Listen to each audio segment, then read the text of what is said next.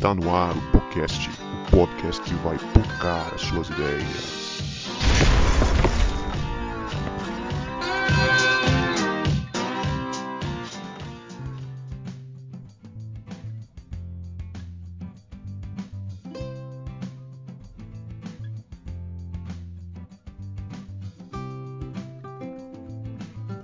Para você que achava que a gente não voltava, a gente voltou. E este é o podcast, o podcast que vai pocar as suas ideias. Meu nome é Guto e eu estou com a Leia, que assim como a Babette, gosta de demonstrar o amor e graça através da comida para as pessoas que ela ama. Se fica bom é outra história, tá, gente?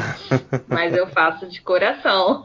e aí, pessoal, aqui é a Leia. Eu tô aqui com o João, que foi comprar um pedacinho do céu parcelado em 12 vezes, mas o cartão dele não tinha limite. Ixi, show, hein? Cartão sem limite. É, o passaporte é, é, só o sangue do cordeiro. É verdade. e aí, galera, eu sou o João Marcos e estou aqui com o Guto, que quando viu a Juliana pela primeira vez, ele disse: Ó, oh, que gracinha. Meu Deus, é muito ruim mesmo. Eu falei que ia ser beijo.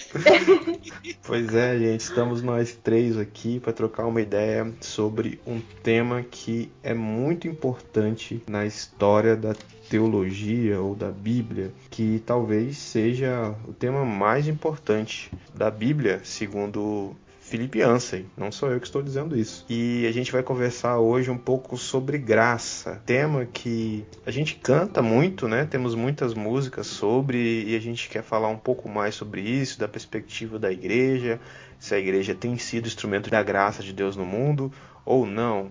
Então fica com a gente aí e ouve aí os salves e recados e daqui a pouco volta aqui com a gente para a gente trocar essa ideia.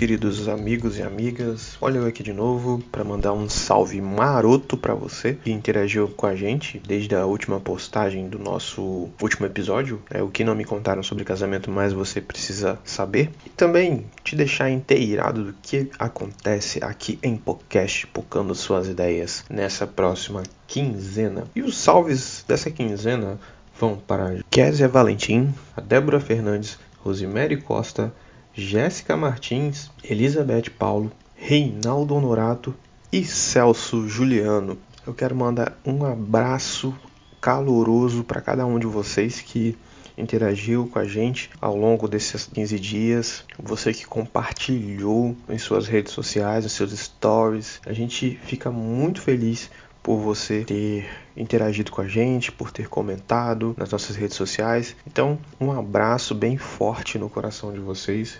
Vocês são muito preciosos e muito importantes para a família podcast. E se você quiser saber como ganhar um salve especial, basta você interagir com a gente nas nossas redes sociais. Aproveitando o ensejo e já digo para você nos seguir no Instagram, é só você procurar por podcast pocando suas ideias. Sim, se escreve podcast e se fala podcast. E no Twitter é Podcast Pocando e no Facebook Podcast Pocando suas ideias. Lembrando que se escreve podcast porque como é áudio, não tem como a gente escrever. Então melhor falar do jeito que se escreve. e você também pode se tornar um parceiro do podcast. Você pode contribuir financeiramente para que a gente siga evoluindo aqui neste podcast, comprando equipamentos melhores e enfim, custeando alguma coisa que pode vir a aparecer de última hora para a gente pagar. Se você quiser e puder nos abençoar nesse sentido, você pode doar qualquer valor a partir de dois reais entrando em apoia.se barra podcast ou entre pelo nosso link ali no, na descrição do Instagram. É a primeira opção você entra lá faz um cadastro e doa qualquer valor. E a partir desse momento você está apto para entrar no nosso grupo de apoiadores a nossa cantina. O nome do grupo será, porque ainda nós não fizemos o grupo, então eu digo, até dando uma satisfação para as pessoas que já são nossos apoiadores, essa semana sai o grupo da cantina do podcast. E por que cantina? Porque cantina é aquele lugar que os crentes vão depois do culto para comer aquele lanche gostoso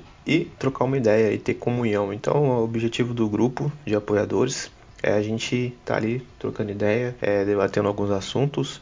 Enfim, é uma continuação do que a gente já faz aqui nos podcasts. E você pode ajudar muito a gente também divulgando os nossos episódios, compartilhando nos stories, nas suas redes sociais, mandando o link do episódio para algum amigo, para alguém da sua família, no grupo da igreja, que você ajuda demais a gente a divulgar o nosso conteúdo, que a gente faz com muito carinho, que a gente se prepara para fazer. Então, Uh, ajude a gente aí, compartilhe a palavra do podcast. E nesse episódio que você vai ouvir, ou que você já está ouvindo, a gente fala sobre graça, a gente faz algumas menções a uma série aqui do podcast chamado O Deus Pródigo, que a gente fez uma série de episódios e uma resenha sobre o livro. E se você não quiser ouvir toda a série, porque a gente faz muita referência a ela nesse episódio, ouça o episódio 49, que é o último episódio que tem muito a ver com este episódio que você está ouvindo. E semana que vem tem o Poucas Palavras, o podcast de devocionais do podcast. Então, Dá um feedback pra gente aí se vocês estão gostando do Poucas Palavras, que vai ser muito legal a gente saber e construir esse podcast junto com você. Então, aproveita o episódio aí que tá muito legal.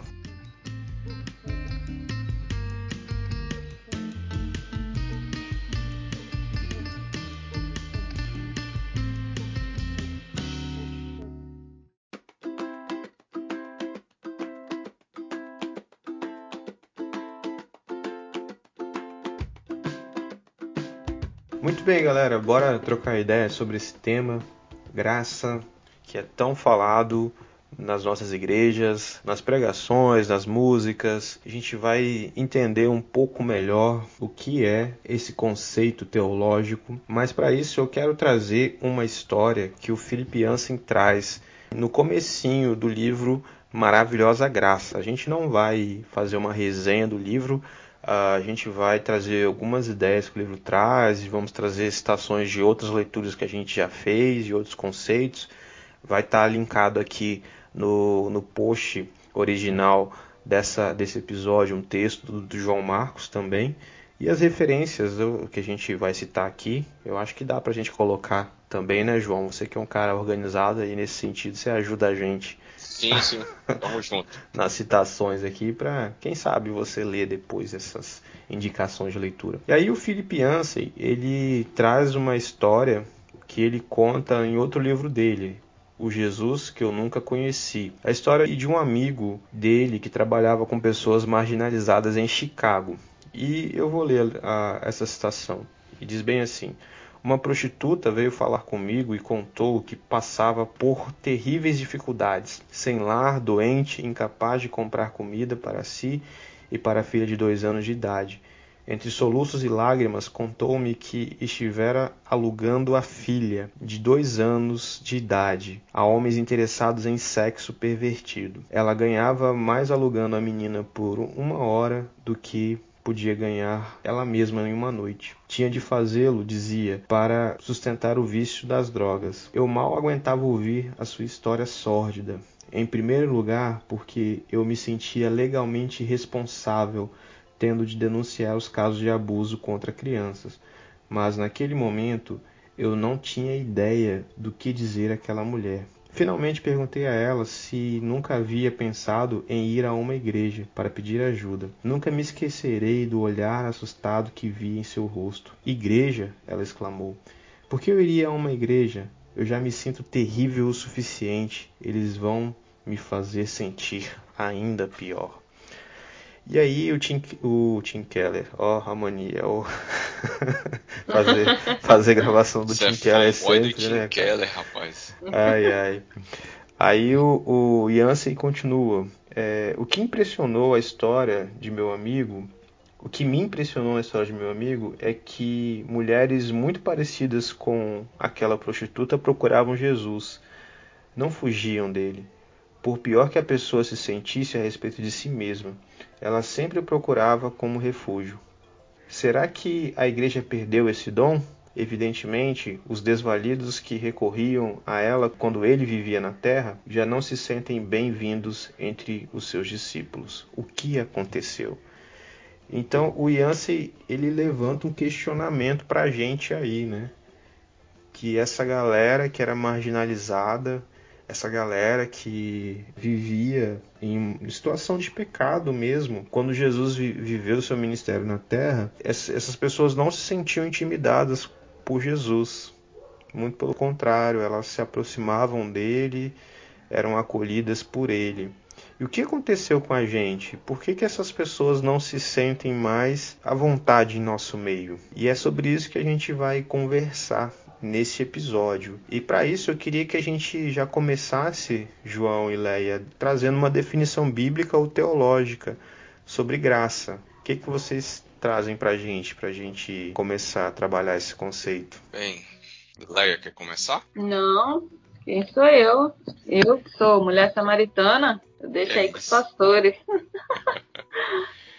é, para começar, né, uma definição bem simples que fazem sobre graça é você receber um presente sem merecer. Isso é algo bem comum a gente ver na conceituação de graça.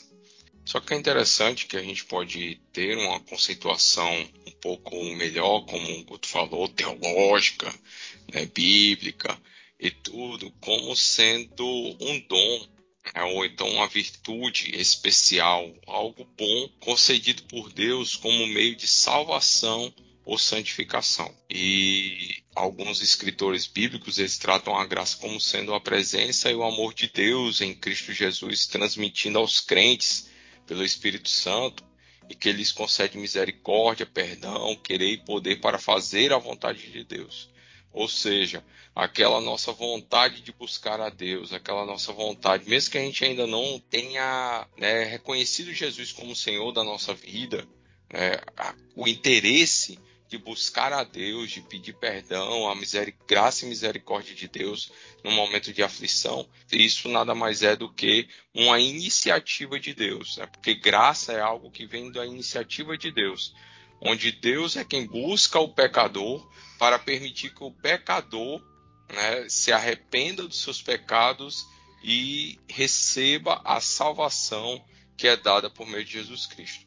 E aí tem a própria graça comum é, que é aquela graça que Deus concede por meio da sua revelação natural ou mesmo através da palavra, de forma que as pessoas tenham a oportunidade de conhecer a sua mensagem de salvação.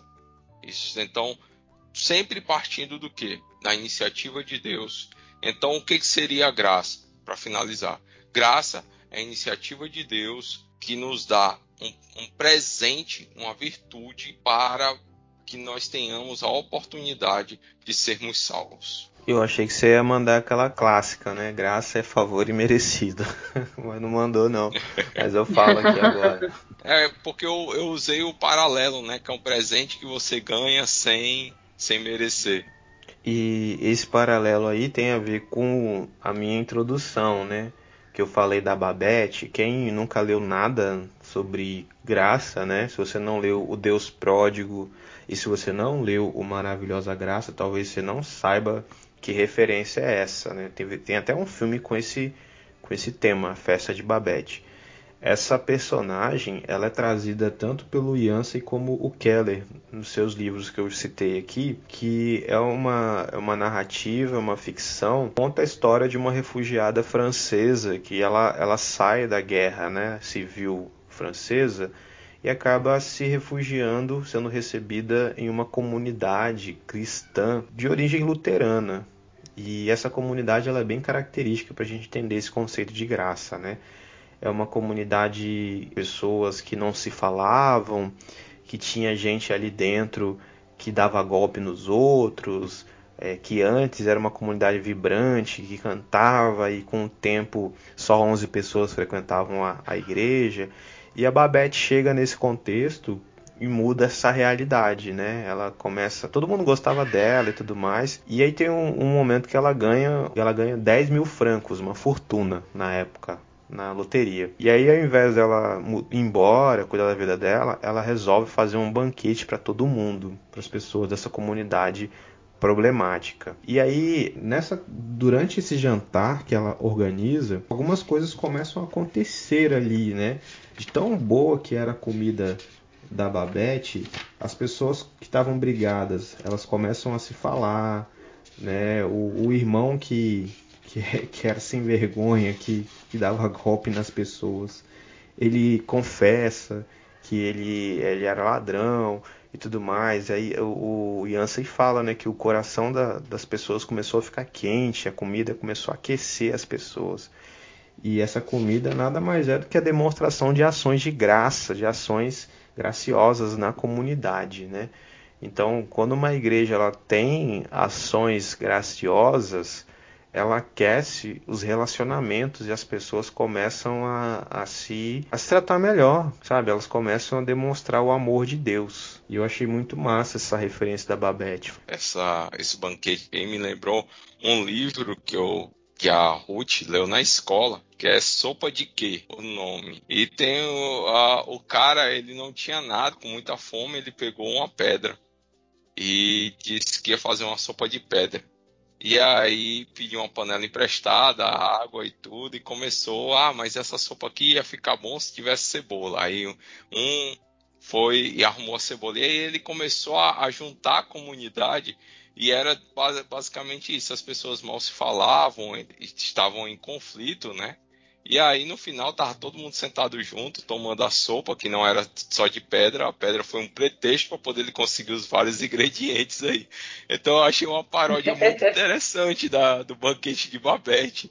Bem legal. A autora, a autora, fez isso. É um livro infantil, né? Eu vou até falar para Ruth quando ela tiver maiorzinha, né? Já tiver entendendo o que é marmota de sopa de Babette. Oh, sopa não, né? Banquete de Babette. Eu vou dizer, ó, você leu essa história mais ou menos naquele livro. Legal. Mas o conceito, Guto, como você falou, em Romanos 5:20 usa a expressão graça, não só lá, né? Eu estou usando esse texto como exemplo, que vem do grego. Qual é o, a, o termo grego, Guto? Você que é um. Ah, tá. Ah, sim. É caris. Caris. Vem de carisma também. É. Show de Posso bola. estar errado também, que eu não sou lá grandes coisas em grego, não. É, porque o burro aqui, o burro aqui é chamar de Charis, né? Mas é Caris. Tá bom? Obrigado aí. Obrigado aí, Guto. Essa palavra, ela era usada para expressar o que estava no coração quando eles admiravam o belo, né? Aquilo que é admirável na natureza, na arquitetura, na poesia. Então, se a gente tem o conceito de graça né, como um presente, uma dádiva dada a alguém que não merece, sem intenção de receber algo em troca, a gente pode entender então nessa relação do, de caris, né, que é o, por isso que eu brinquei, né, que o Guto quando viu a Juliana pela primeira vez, ah, que gracinha, né, no sentido de que, ó, oh, coisa bela, coisa admirável, né, pessoa admirável, né, que, que beleza. Então, quando a gente junta esses termos, a gente pode dizer que perceber que a graça de Deus é um ato maravilhoso demais, admirável demais, inigualável por parte de Deus para conceder ao ser humano que em Romanos capítulo 1 apresenta como inimigo de Deus. Então Deus tem a iniciativa, um ato maravilhoso e admirável demais para buscar o ser humano, que até então era seu inimigo, como uma forma de conceder a ele favor para que ele tenha salvação. É o Deus pródigo, purinho isso aí, purinho. É o Deus que, que gastou é, muito com alguém que não valia nada e chamou para o banquete essas pessoas que não valiam nada. Né? A festa de Babette também fala isso. Alguém que gastou tudo que tinha para dar para quem não deu nada para ela. Né? E, e, essa definição também o, o Yancey traz, né? que graça é algo que custa tudo para alguém, para quem doa, e nada para quem recebe. Então a gente já começa a entender, né? O que, que é graça. Aquela parábola também do, do homem rico que preparou um banquete, chamou os amigos dele, ninguém foi. Aí ele mandou chamar todo mundo que estava na rua qualquer pessoa, andarilho, mendigo, todo mundo. E todo mundo comeu lá na casa dele, né? Também mostra pra gente como é a graça, né? Pois é. A graça é isso, né? A graça é, como o João falou, algo que vem de Deus. E aí já, a gente já começa a fazer uma ideia de se a, a, a sociedade vê isso na igreja né? Mas a gente vai chegar lá, só, só tô adiantando. Uhum. Então, graça tem a ver com doar. A, a, igreja, já só vou, só vou começar a provocar a gente, tá? A igreja, ela tem sido doadora ou ela tem sido mais é, vampirizadora, sabe? Querendo receber, querendo, enfim. Sanguessuga, né? É, sanguessuga. A sanguessuga tem duas filhas a saber, Dadá. Dadá. A versão do fruto sagrado é mais irada. Fruto sagrado. Eu canto de vez em quando. Mas é aqui tem o, o João e Leia. A definição hebraica de, de graça, que também pode ser traduzida por misericórdia, que é a palavra chesed.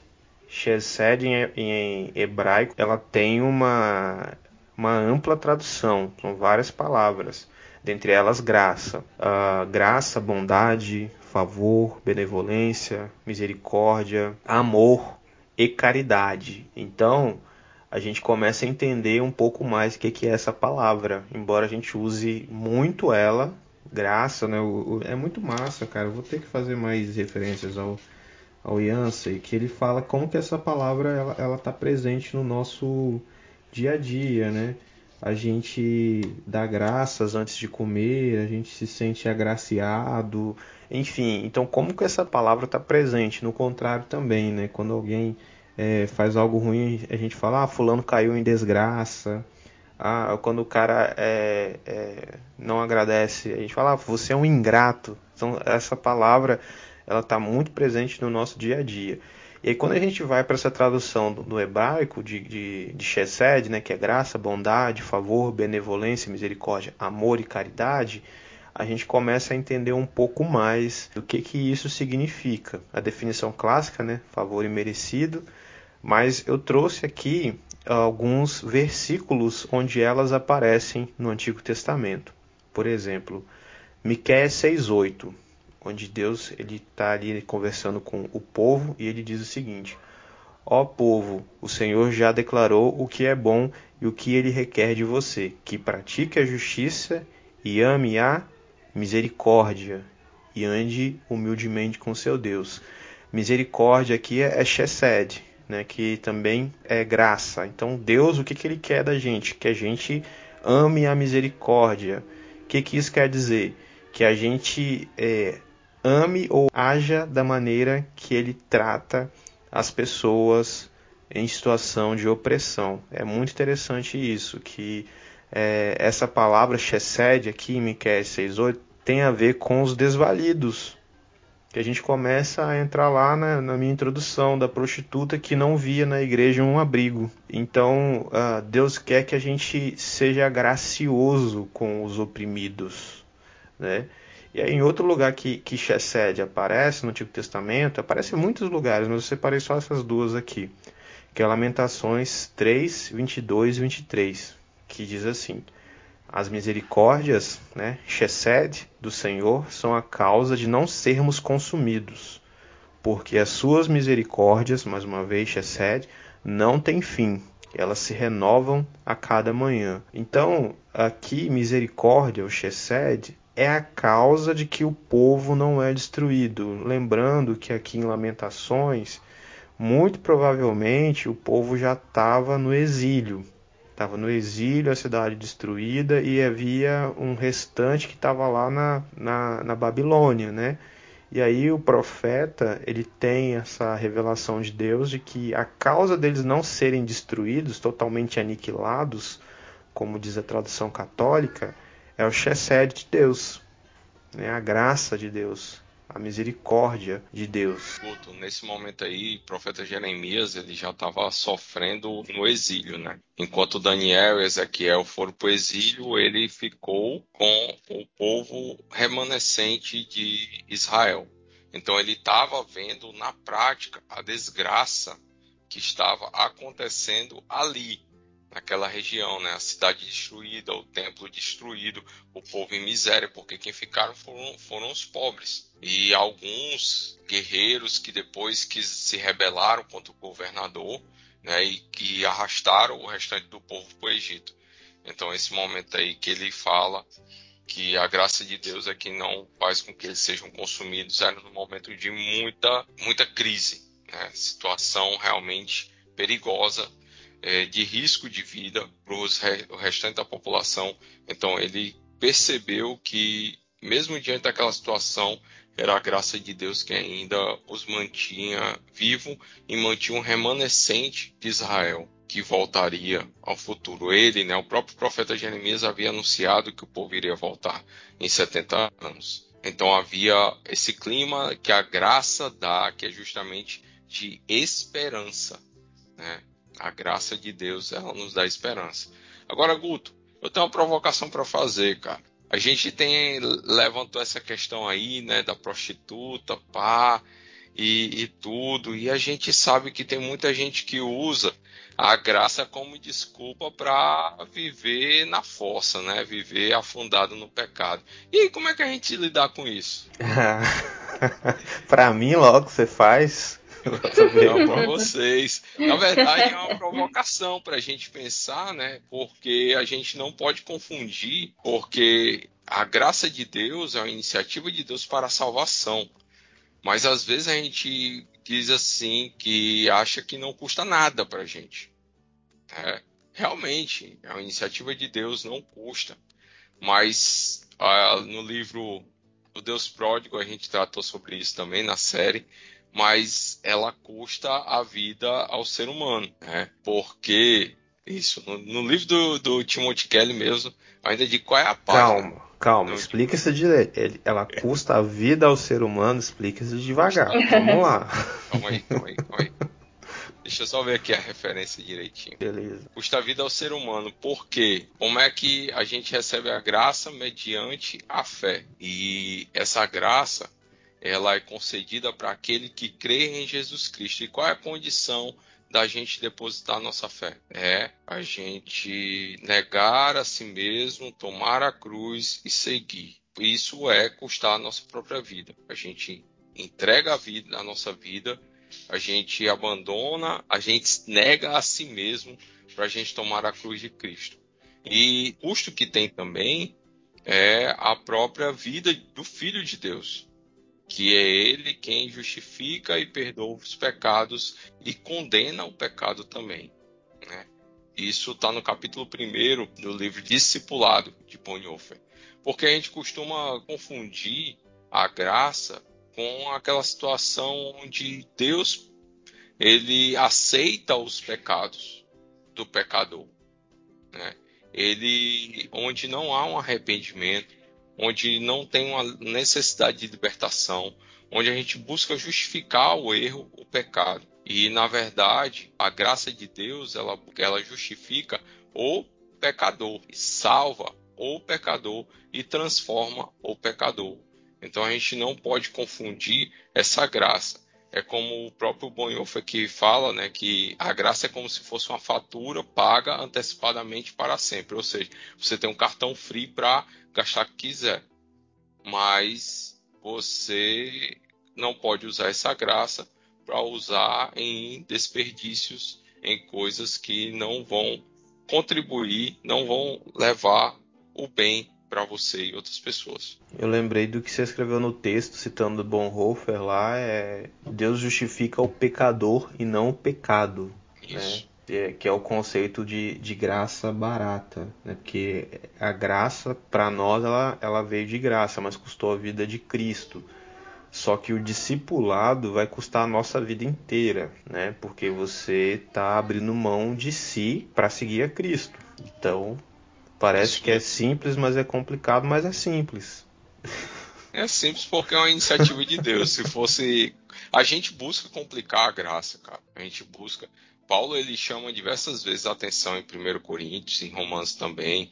Ah, então quer dizer que eu sou salvo pela graça, eu posso viver em pecado? Ele disse de maneira nenhuma. Por quê? Porque a gente vai reconhecer a graça como sendo o presente de Deus e eu vou valorizar esse presente e vou usá-lo da melhor forma possível na minha vida, né? com alegria ainda mais, com alegria. É Paulo também que fala, né, que a gente foi comprado não com coisas perecíveis, né, mas o precioso sangue de Jesus. Acho que até nesse, nesse texto mesmo que você citou, né? De não pecar para que a graça aumente. Eu acho que é nesse texto, não sei, tá, gente? Só me ocorreu me lembrando. Eu acho que a gente às vezes, sei lá, acho que às vezes a gente não percebe o dom da graça, a gente não entende, porque acho que a gente fica muito mal acostumado, né, com aquele ditado de que quando a esmola é grande, o santo desconfia, né?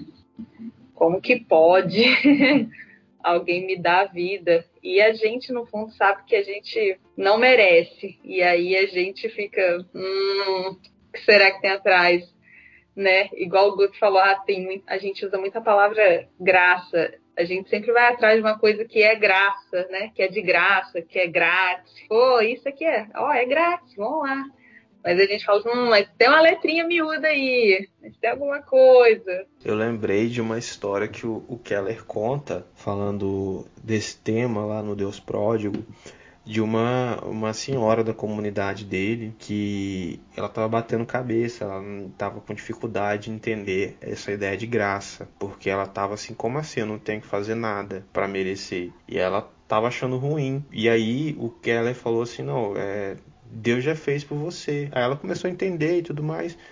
E ela falou assim: Não, então você está me dizendo que eu aceito isso, mas é como se eu estivesse assinando um, um contrato em branco, que eu vou ter que.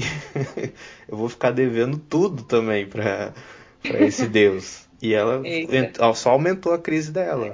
Uhum. Porque quando você entende que o que te foi dado é incalculável, custou muito para alguém, você também vai entender que você está em um débito permanente com essa pessoa que você não vai dar conta de pagar. Por isso que a única forma de você pagar é você entregando sua vida para é, essa pessoa. Dá, isso aí, dá a vida também por isso, né? Eu acho que também acaba trazendo um pouquinho de confusão, assim, não confusão, né? Crise, igual essa, essa senhora. Da gente achar que a gente pode pagar, né? Não, vou quitar minha dívida e acabou. Vou ficar um ano na igreja, indo todo domingo fazendo tudo. Pá, zerei a dívida. É muito, é muito assim, ruim a gente ficar devendo uma coisa para alguém. Eu não sei se vocês têm essa sensação. É tipo, não, eu quero quitar logo esse favor que fulano fez para mim, para acabar, nunca mais não te devo nada, você não me deve nada a mim.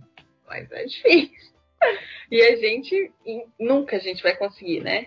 É, quitar essa, essa dívida, entre aspas, né? Preço que o Senhor pagou pela nossa vida que nem valia nada. Isso que é o pior ainda. Aí, gente, a gente começa a ver o seguinte, né? Que, o que é graça? João já, já deixou claro aí nas referências que a gente colocou também que é algo que vem de Deus, é característica de Deus. E o seu povo é, acaba herdando isso e sendo esperado isso, porque se é algo que é atributo de Deus, os seus filhos precisam também ser amorosos, né? ser graciosos. E acaba sendo natural para o mundo, as pessoas de fora da igreja, esperarem ações graciosas da igreja. É, ações de que a gente doa sem precisar receber nada em troca. E a gente vê isso em algum grau. Eu não vou aqui se o, sei lá, tacar pedra na igreja e falar que não é feito. É sim, nós conhecemos algum, alguns trabalhos onde se é feito trabalho de ação social com crianças, com mulheres, com dependentes químicos, nós conhecemos isso. Mas se a gente for fazer um recorte um pouco maior da igreja, a igreja que aparece no, na televisão, nos horários alugados pelos televangelistas, né? a igreja que está associada a um discurso de ódio. Enfim, eu já estou começando a dar resposta para a é. pergunta que eu vou fazer. A sociedade vê na igreja é, essa graça que há em Deus, a igreja tem sido essa demonstração de graça para o mundo? O que, é que vocês pensam sobre isso? Cara, sendo bem direto, de forma bem genérica, não. O que a igreja tem mostrado para a sociedade, estou sendo bem generalista, bem genérico, certo? É aquela comunidade que toca fogo na casa da senhorinha porque ela é macumbeira, é o povo que manda boicotar é, loja X ou Y porque faz apologia à homossexualidade, né? A, a gente fala mal do, dos homossexuais, homoafetivos, porque adotam crianças e enquanto isso a gente fica de braços cruzados e não move uma palha para adotar criança. Ou então a gente diz assim: não, mas a nossa igreja ela sustenta um orfanato. Mas quando o irmão da igreja chega com, a, com filho adotivo, ele vai dizer: você teve coragem, entendeu? É um, isso é falta de graça, mano. Isso é falta de graça. A gente critica a igreja que foi lá e reconstruiu a casa da, da senhorinha que tocaram fogo porque estava ajudando a, a, reconstruir um terreiro de candomblé. Então, isso é falta de graça. São alguns exemplos que eu trago aqui bem práticos assim no nosso dia a dia. Cara, eu tô vivendo um momento na minha vida que confesso que eu tô preocupado. Por quê? Deixa eu explicar. Eu tô estagiando, tô terminando a minha licenciatura agora e já comecei o estágio na escola, o estágio obrigatório. Só que aí, cara, é... eu não tenho certeza se os professores lá, que eu tenho trabalhado junto no estágio, sabem que eu sou pastor. Porque não é uma coisa que eu fico falando, né? eu prefiro que as pessoas vejam algo em mim e, e, e, descubram isso pelas minhas atitudes, que eu sou crente e tudo mais, mas não é algo que eu fico falando. Só que aí, cara, já tô me preparando para quando eles descobrirem, quando eles questionarem, eu tiver que falar e tudo mais. E como que eu vou explicar para eles, né, que eu sou que eu sou crente, que eu sou cristão, que eu sou pastor? Aí eu penso e falo assim, cara, eu sou crente, mas eu não sou igual o Malafaia. Vou ter que explicar para eles que eu não sou. Isso igual... é falta de graça. É, que eu não sou igual o Malafaia, né? Que eu não sou igual o Valdomiro Santiago, que eu não sou igual essa ala da igreja que apoia Bolsonaro, pelo contrário, né? Então é complicado, cara, porque hoje eu vejo que as pessoas que estão de fora olham para a igreja e vê um, um, bloco só. Quer ver outro exemplo? Aqui no estado do Espírito Santo teve o caso do, de um pastor, suposto pastor, lá em Linhares, norte do estado, que estuprou e matou queimado os dois filhos dele, né? Eu acho que vocês se lembram disso. Teve repercussão nacional. O ouvinte que está ouvindo também sim, sim. já deve ter ouvido Ele tá isso. até em julgamento o júri popular esses dias aí. Tá vai para júri, vai para júri popular. Aí nessa época, cara, tomou uma repercussão muito grande. E aí um amigo de Facebook que não é crente veio me questionar, sabendo que eu era pastor perguntando por que, que a gente não faz nada em relação a esse cara. O que, que ele estava vendo? Ele estava vendo, ah, você é crente, ele também é crente, você é pastor, ele também é pastor. Por que, que vocês não fazem nada com esse cara? Como é que vocês permitem um cara desse fazer um negócio desse, né? Fazer uma desgraça dessa. Então eu acho que, é, infelizmente, notícia ruim vem demais, né? Eu acho que é isso que tem sido demonstrado. Mas, como eu falei, tem coisa boa também, né? Eles olham para a igreja e de vez em quando vê uma coisa boa. Cara, se a gente for olhar de forma individual, né, ou os crentes, né, pessoas, a gente vai ver muita graça. As pessoas vão enxergar muita graça, porque de forma geral também eu vejo na, nos irmãos, nos cristãos evangélicos de forma individual, eu vejo boa vontade em ajudar, em orar pelo outro, em ouvir os outros. Às vezes as pessoas elas reproduzem aquilo que elas aprendem na igreja né, devido à falta de graça que elas ouvem e elas reproduzem achando que estão ajudando, que estão contribuindo. Mas a intenção é de conceder graça, é de receber, é de abraçar. Então assim, quando a gente olha de forma individual, cara, eu percebo que existe muita graça sendo liberada pela igreja como um reflexo mesmo do, da ação do Espírito Santo na vida das pessoas. A gente precisa melhorar muito para que isso alcance toda a igreja, para que isso seja visto de forma pública. Agora tem muitos desafios que a gente ainda está aprendendo a lidar. Então são esses desafios hoje que são bastante batidos na mídia que formam, demonstram a falta de graça. E a partir do momento também que a gente reproduz uma mensagem de ódio contra esses falsos evangelistas que são conhecidos, a gente também tem que tomar cuidado para que a gente também não esteja faltando com graça com eles, né? Que a gente tenha um coração pronto a perdoar, que a gente conceda, a gente ore por eles, mas repreendendo-os na falha, no erro e lançando por terra, né, contestando por meio das escrituras sagradas aquela palavra, aquela heresia, aquele ensino falso que está sendo pregado.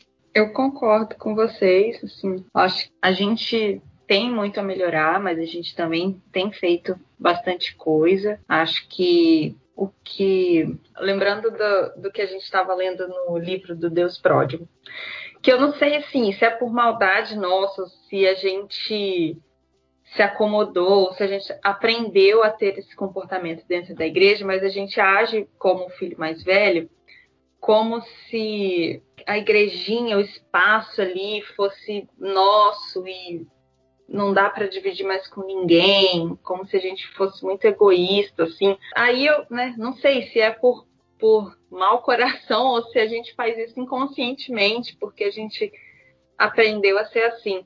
E a gente acaba não compartilhando da graça de Deus mesmo, do não apenas com projetos sociais, com ajuda que com certeza é muito válido, mas do próprio evangelho, né, da própria graça de Deus que veio para salvar o pecador, que veio para te libertar, o meu vizinho, meu colega de trabalho. Às vezes a gente está se fechando, às vezes dentro da igreja, como o irmão mais velho, né, da, do Deus pródigo, que ficou com muita raiva quando o irmão dele volta, e o pai dele aceita. Às vezes eu acho que a gente pensa que a graça chegou pra gente e o fim dela é a gente. Ai, que bom que eu tô salvo e que bom que eu vou pro céu. O outro que corre atrás. É meio complicado, assim, pensar nisso. Eu sei que eu também, né? Não vou dizer que eu também não faço isso. Mas eu não sei se é por malvadeza da gente, ou se por não, não ter noção, se por, sei lá, ou se porque a gente vai sendo ensinado assim, ou se falta um, um discipulado assim na gente para chamar a gente assim, ô, oh, ó, o que, que você está fazendo? A graça chegou para você, com quem que você está repartindo ela, com quem que você está compartilhando, como que você está compartilhando, de que jeito que você vai levar agora isso que chegou até você, a graça de Deus que te salvou, de que forma você vai fazer ela chegar para a próxima pessoa, né? Aí lembrei até do hino que a gente cantava, do cantor cristão, que estou fazendo se sou cristão, se Cristo deu-me total perdão, aí fala que tem gente que não tem o que comer, tem gente que não tem acesso à alfabetização e eu não estou fazendo nada, eu, as injustiças estão no mundo e o que eu estou fazendo se eu sou cristão? Lembrei desse hino, nunca mais a gente cantou, nunca mais ouvi ninguém cantando. Um hino belíssimo. É interessante é, que assim, que normalmente por conta daquela fala de Jesus lá em Mateus 25, quando a gente hoje ainda mais que a gente está vivendo esse momento de crise, né? A gente olha para lá e vê assim, ah não, eu eu que demonstrar a graça de Deus por meio da ação social, né, de ajudar os que estão passando necessidade, de visitar né, aqueles que estão precisando, e tudo. Só que tem coisas bem mais simples que a gente pode fazer, né? Por exemplo, no trabalho mesmo, tu deu o exemplo aí da, que tá, de onde ele está dando aula. Quando a gente demonstra um comportamento mais moderado, sóbrio e também amável, as pessoas percebem né, a graça de Deus, com um momento de dificuldade, elas vão nos procurar, vão procurar os servos de Deus para conversar ou então estão com uma dúvida, um questionamento, está passando por uma situação difícil, você percebe que a pessoa mudou o comportamento dela. Ontem estava felizona, hoje está meio triste. Opa, peraí, aconteceu alguma coisa? Você está bem mesmo? Então, coisas simples que a gente não precisa dispor de coisas materiais, mas dispor de tempo, de atenção. Acolhimento, de, né? Acolhimento Eu, mesmo. eu acho que falta, cara, acolhimento. Né? É porque a gente acaba indo para obras de misericórdia, né? Falando em demonstração de graça, porque isso, quando, quando a igreja faz isso, parece que é irresistível para esse mundo, para essa sociedade. Que aqueles malucos, sempre foi historicamente, né? Que aqueles malucos lá, maltrapilhos, estão cuidando de gente. Que a igreja sempre foi esses malucos maltrapilhos perseguidos que cuidavam de gente que nem era deles. Então, quando a igreja cuida das pessoas, desses desvalidos, quando a igreja acolhe, aí vai lá um jornal, faz a matéria, né? Aparece na rede nacional. Nossa, verdade. Cara, como que isso grita a graça de Deus, é algo irresistível, né? que o, o Jansen vai dizer que a palavra graça contém a essência do evangelho. Então, quando a gente é gracioso, quando a gente acolhe, a gente está mostrando a essência do evangelho. É, Jesus ali com aquela mulher adúltera, o que, que ele fez? Ele acolheu. Ela estava em adultério, ela sabia que estava em adultério, não apedrejou, não bateu nela. Ele chegou, acolheu, defendeu os direitos humanos dela quando não existiam direitos humanos defendeu a dignidade dela como pessoa humana e falou para ela, vai no PEX mais, cara. Amém. Assim, eu já, eu já tô pensando lá na frente. Eu vou, eu vou depois a gente volta. Mas eu vou, eu vou entrar nessa pergunta, porque eu já estou pensando nisso, senão eu vou acabar perdendo. De que maneira a igreja de nossa época pode ser esse refúgio para esses desvalidos, né? Como Jesus era, sem baratear a graça. Eu vou entrar aqui, depois se vocês quiserem voltar, vocês voltam, tranquilos. E eu coloquei aqui, refletindo no que vocês falaram também, é que essas demonstrações de graça na igreja, elas são muito comuns na periferia da igreja, nas periferias da igreja. Como que quer dizer as periferias da igreja, né? De maneira individual, nas pessoinhas, nas irmãs que cuidam, dos irmãos que cuidam, ali coisas que ninguém estão vendo, sabe? ali nessa comunidade eu vejo muito disso, sabe? Nessa coisa mais orgânica da igreja, nessas pessoas. Aí eu sinto dificuldade de ver isso no, no modo institucional da igreja, no culto da igreja. Tudo bem que ali o, o objetivo do culto é Deus, sabe? Deus, ele é o, a nossa plateia no culto. Eu, eu sei o que, que, é isso. Só que eu tô lendo um outro livro, cara, que ele é muito louco, que é o, o Você é o que você ama, o poder do hábito. Que ele vai falar que o culto, ele não é só algo que é produzido por nós, mas Deus também age nessa adoração. Então, a adoração é algo é, que nós participamos, mas que Deus também produz em nós. A mesma ideia da graça que João trouxe, é algo que vem de Deus. E esse ambiente do culto é onde Deus também calibra o nosso coração, onde Deus molda o nosso coração. Então, o que, que eu estou querendo dizer com tudo isso? Eu acho, olhando aqui, de que maneira a nossa igreja, a igreja da nossa época, pode ser refúgio para essas pessoas? Cara, eu não sei como de maneira prática, mas tem que ser algo que demonstre acolhimento, sabe? É, nas nossas liturgias, em tudo que a gente fizer ali. É isso que está na periferia da individualidade, dos relacionamentos que aparecem, do cuidado, de alguma forma a gente tem que fazer transparecer no nosso culto, enfim, de maneira institucional na igreja. É, de forma prática, cara, a gente precisa quebrar um pouquinho da nossa posição de juiz. Não no sentido que a gente não possa julgar, no sentido de dizer o que está certo e o que está errado. Isso aí não. Isso aí a gente precisa, como igreja, porque o evangelho ele nos dá toda a base para isso. Agora a gente precisa entender, e assim como eu, o outro também é um pecador, e que merece a graça de Deus, né? que Exatamente. também carece da graça de Deus. E quando eu olho para mim não como um justo, mas sim como um pecador que foi justificado pela iniciativa de Deus, eu posso olhar para ele como sendo alguém que erra assim como eu. Alguém que é igual a mim, está no mesmo nível que eu. Então, o primeiro passo que a igreja precisa ter, que nós como igreja precisamos ter, sair do pedestal, sair do nosso pedestal de santo e nos colocarmos no mesmo nível dos, dos outros, certo? E a partir daí a gente começa a entender que não é um pecado específico que é mais digno de punição do que o meu, mas sim que tanto o pecado dele quanto o meu são passíveis de punição. Mas se nós confessarmos os nossos pecados, Deus é fiel e justo para perdoar os pecados e purificar de toda injustiça. Então acredito que esse é o primeiro passo. E aí a gente quebrando isso, a gente vai ter um coração mais aberto para aconselhar aquele que cometeu um erro. E se for um erro judicialmente, né, legalmente, é, que deve ser punido, orientar para que se entregue, que vá à justiça, que, que vá à delegacia e se entregue e que não cometa mais aquele crime. Mas se for algo que não é legalmente punível, né, mas que se arrependa dos pecados também. E aí a gente vai ter é, um diálogo melhor. E a gente quebra um pouquinho desse negócio. Ah, você está em pecado, você aderiu, é, você faz, fez tal coisa. Então, é que eu não estou querendo entrar especificamente em, alguns tipos de pecado, mas é, pecados clássicos, né? Você adulterou, então você traiu sua esposa, então você cometeu um pecado maior do que o corrupto. Então o, o empresário corrupto que está na empresa, então esse eu vou tratar de forma diferente do que o outro. Não, vamos considerar que todos são pecadores, todos são pecados. O pecado não é aceito diante de Deus, mas o pecador que busca o arrependimento, ele é aceito.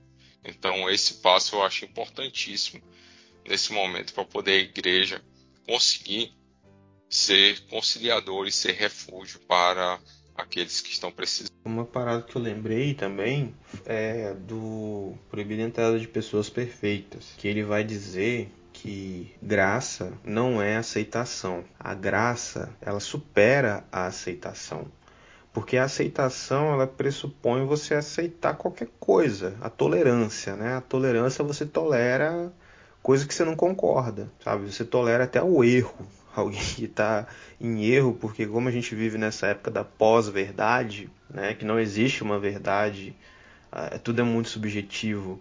Então você tolera até mesmo algo que é ruim, né? Então a aceitação tem a ver com a tolerância e aí a graça ela supera a tolerância e a aceitação no sentido de que ela vai é, se importar com o que é bom para você. Então, o amor ele não vai aceitar tudo. O amor ele vai apontar o erro com essa graça toda que a gente já tem falado, como Jesus ali com aquela mulher adúltera. De maneira nenhuma ele passou pano, passou a mão na cabeça dela.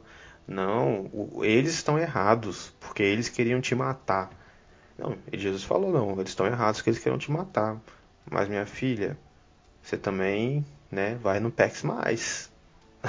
então eu acho que, que a graça é isso aí. O amor é você se importar com o cuidado, né? Não é só a aceitação cega, mesmo que a pessoa esteja indo pro buraco, mesmo que a pessoa esteja indo é, fazer algo que vai fazer mal a ela. O famoso versículo que não está na Bíblia, né? Faça a tua parte que eu te ajudarei. Meu pai fala muito. o versículo que não está na Bíblia. Que não, e tem o, aquele provérbio que diz, né? O pai ama o filho quando ele corrige, né? Então, essa, isso é Deus. Se fosse assim, Deus não teria corrigido o povo de Israel. Quando a gente olha para o Antigo Testamento, a gente vê justamente um pai que disciplina o filho que ama e que trabalha para que o filho venha corrigir os seus atos. E aí você pode dizer, é, mas Deus fez com que o povo fosse para o cativeiro, ele fez com que o povo sofresse, parte do povo morresse até.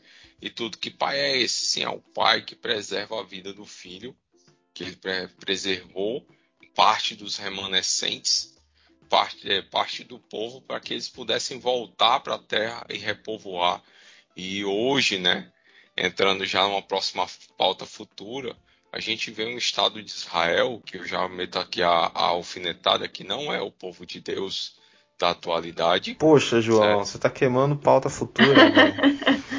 Talvez Mas- o editor tire isso aí, viu? Não, tira, tira não, que é, Deixa que pra é aguçar a curiosidade. provocação para próximo, É. pra próxima pauta. Né? Então, a gente vê uma nação forte, entendeu? Seria enquanto outras nações não viveram esse tempo todo não chegaram e não existem mais. Então a gente vê a graça de Deus nisso. A gente vê a graça de Deus quando ele, quando um ente querido morre, que a gente ora e pede a Deus assim, Senhor, cura o, o teu filho, né? Que o Senhor possa tirá-lo. E aí Deus vai lá e cura, porque ele vai para o novo céu e para a nova terra, vai viver a eternidade na, na- diante de Deus. Isso é graça. Isso é graça quando a gente está aqui vivo, passando por um momento de dificuldade, a gente ainda pode acordar todo dia. Isso é graça de Deus. E muitas outras coisas. Amém. Massa demais. Por mim já encerrava. Depois dessa que o. João falou aí, É. já encerrava já. Excelente. E deixar a provocação pro ouvinte aí. É, O que, que você acrescentaria nessa, nessa conceituação, nessa nossa problematização aqui? O que, que é graça? Qual o conceito de graça que você tem? Comenta aí no- nos nossos comentários. Onde que você acha que a igreja tem falhado mais, né? Eu achei legal um outro, outro episódio que o Ricardinho discordou de uma parada que o Vinícius falou. Então você pode discordar da gente também. Fique à vontade aí. E se você gostou desse episódio, manda, compartilha co- pra alguém. Bora, como eu sempre falo aí, bora continuar essa conversa em outro ambiente, né? Bora entrar em crise junto com a gente também em algumas paradas aí, beleza? É, é isso aí. Se você também tiver uma definição de graça, né, além do hebraico e do grego, quiser trazer em latim, Hum, chinês aí, traz aí também, compartilha com a gente. Ou corrigir a gente, porque nenhum de nós é especialista em línguas bíblicas, né, João? Não vai nem português, nem cearenseis eu sei mais. Nem hebraico.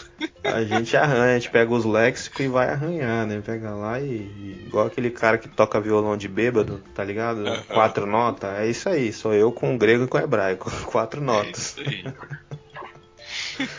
muito bom vocês. E é isso aí, gente. Então eu fico por aqui com um abraço no seu coração. Um cheiro, galera. Antes de mandar meu bordão final, eu queria só citar um trechinho do livro do Papa Francisco. O nome do livro é O Nome de Deus é Misericórdia. Que ele fala assim: a igreja não está no mundo para condenar, mas para promover o encontro com aquele amor visceral que é a misericórdia de Deus. Para que isso aconteça, é necessário sair sair das igrejas e das paróquias, sair e ir à procura das pessoas onde elas se encontram, onde sofrem, onde esperam. Amém. Agora o É isso cancelamento vem para esse podcast comunista católico.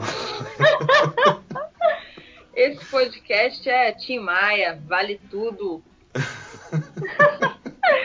e é isso, espero que vocês gostaram. E é isso aí, gente. Tchau, tchau. Valeu.